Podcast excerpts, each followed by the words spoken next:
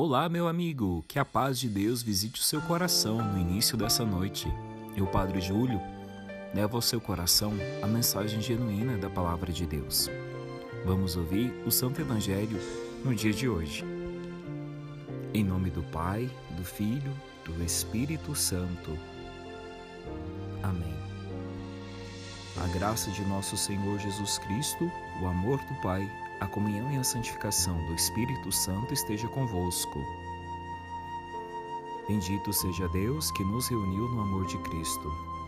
O Evangelho que nós somos convidados a ouvir, que você pode acompanhar comigo, é o Evangelho segundo São Marcos, capítulo 1, do versículo 29 ao 39.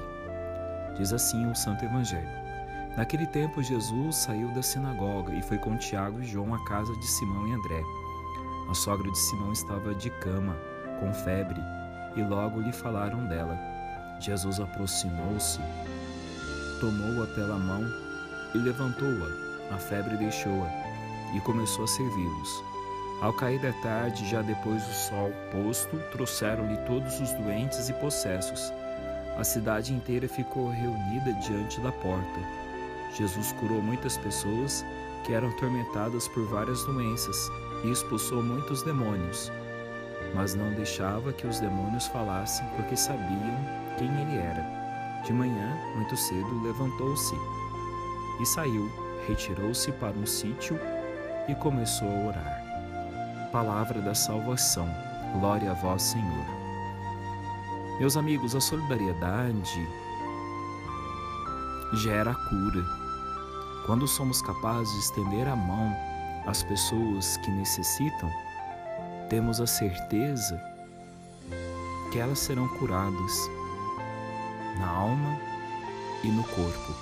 Foi assim que aconteceu com Jesus ao visitar a sogra de Pedro.